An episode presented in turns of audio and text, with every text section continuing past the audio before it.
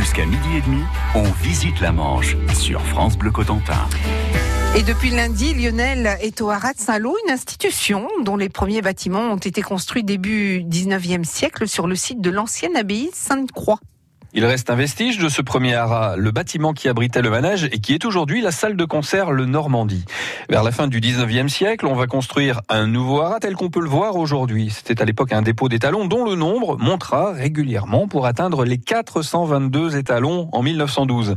Avec Yann Adam, le directeur du Polypique de Saint-Lô, eh bien, on va se rendre dans une écurie qui a été conservée telle qu'elle était avant-guerre. Alors là, nous sommes dans l'écurie numéro 5. Ça fait longtemps que cette écurie euh, n'abrite plus de chevaux, hein, parce que je tiens à le rappeler quand même, parce souvent on me pose la question, oui, il y a encore plein de chevaux dans le haras, non, ce ne sont plus des étalons des rats nationaux, puisque c'est arrêté depuis euh, maintenant 2010, euh, ou 2014 plus précisément, mais il y a encore de nombreux chevaux dans le site. Alors sur l'écurie 5, ça a toujours été un espace qu'on a voulu préserver. Donc on a laissé les stalles. À l'époque, ce n'était pas des box. Les chevaux étaient tournaient le dos en fait, étaient dans des stalles. Alors aujourd'hui, pour le bien-être animal, on, utilise plus ce procédé-là puisqu'ils étaient attachés le long d'un mur et séparés par justement ce qu'on appelle les stalles, des, des grandes parois euh, en bois qui permettait de séparer chaque cheval pour pas qu'ils se touchent l'un l'autre. Et donc ces stalles, on les a gardés de façon historique. On a laissé euh, le nom du cheval mhm. de l'époque, hein, violon, dragon, euh, quito, qui sont des, chevaux qui ont, été des étalons ici, hein, comme normand ou celle français ou autre. Alors à propos d'histoire, ici on est dans l'histoire avec toutes ces stalles là qui, sont alignées. inévitablement, ça fait penser à l'armée. Il y a quelque chose de, militaire. Quelle activité y avait-il justement quand il y avait les chevaux dans chaque box? Bah, C'était des étalons, hein, puisqu'il n'y avait que des étalons. C'est ça qui est un peu particulier, les haras nationaux, il n'y a pas de juments. Mmh. C'est le seul haras nationale qui n'abritait que des mâles, que des étalons. Et donc, euh, évidemment, il fallait des installations très solides. Vous voyez, c'est des stalles qui sont avec des bois relativement épais. Le sol était aussi euh, pavé. Hein. on n'était pas sur du béton, bien sûr. À l'époque, on était sur des beaux pavés qui sont encore euh, bien présents et, et, très beaux. C'était très très solide à l'époque parce qu'un étalon, ça reste un animal un peu dangereux, un peu voilà majestueux, avec plein de puissance. Surtout, c'était des chevaux là de comme normand sur ces espaces-là, donc qui étaient relativement des chevaux lourds, imposants, qui faisaient 800 kilos, voire une tonne pour certains. Et donc il fallait quand même pouvoir euh, les maîtriser. Et donc on avait ces stalles euh, extrêmement solides de construites. Alors c'est vrai que c'est carré, hein, c'est pas très euh, original, ça a un côté, un côté très cartésien, mais ça a le mérite d'être très solide. Et aujourd'hui, je crois que c'est magnifique de voir ça et d'avoir su conserver ces stalles pour montrer qu'à l'époque on savait travailler la forge aussi, puisque regardez, c'est pas que du bois c'est aussi euh, les râteliers. Euh, il y a, des, effets de forge qui sont importants, euh, les mangeoires, les abreuvoirs qui sont en fonte. À l'époque, on ne les faisait pas en plastique, les abreuvoirs. Je peux vous assurer qu'ils étaient solides, ils tiennent encore. Et les mangeoires aussi, elles en ont vu des, des étalons passer. Et donc, on a voulu garder ça et montrer ça au public. Et je vous rappelle que la visite du Haras est libre et ouverte au public. France Bleu.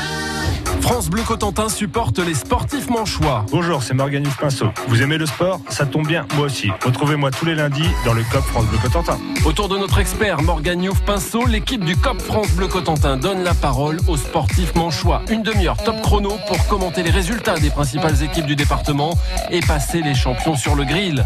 Rejoignez le COP tous les lundis soirs dès 18h30 sur France Bleu Cotentin et repartez avec vos invitations pour les principaux événements sportifs de la région.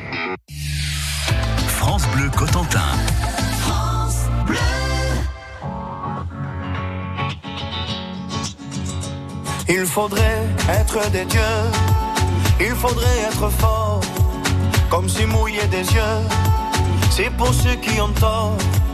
Il faudrait danser et cacher sa douleur, être le dernier à pleurer, jamais montrer sa peur. Il faudrait être des rois il faudrait faire le fier, comme si baisser les bras, c'est pour celui qui perd. Il faudrait cogner, et puis bomber la torse, être le premier à crier plus fort.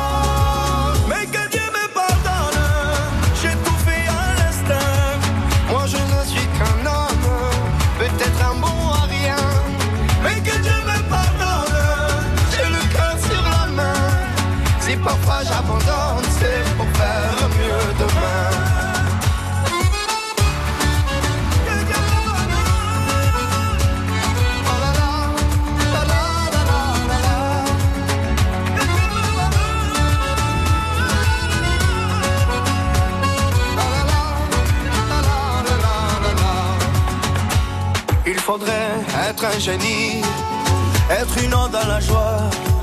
À chaque fois qu'on nous dit, et toi comment tu vas?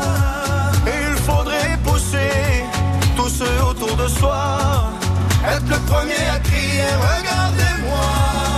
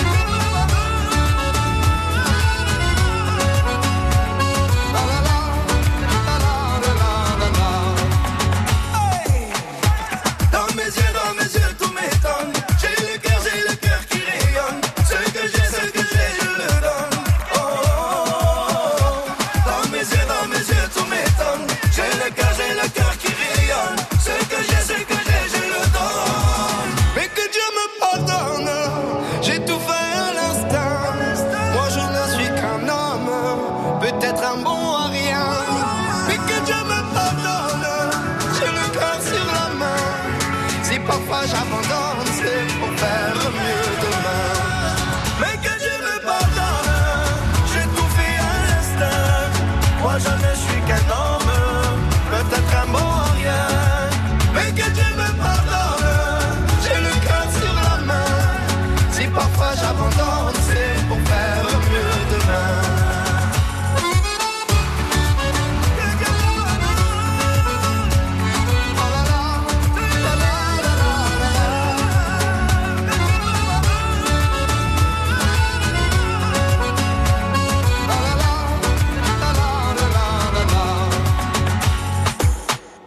Dieu me pardonne. Eh ben c'est fait. Claudio Capéo, Kenji Girac.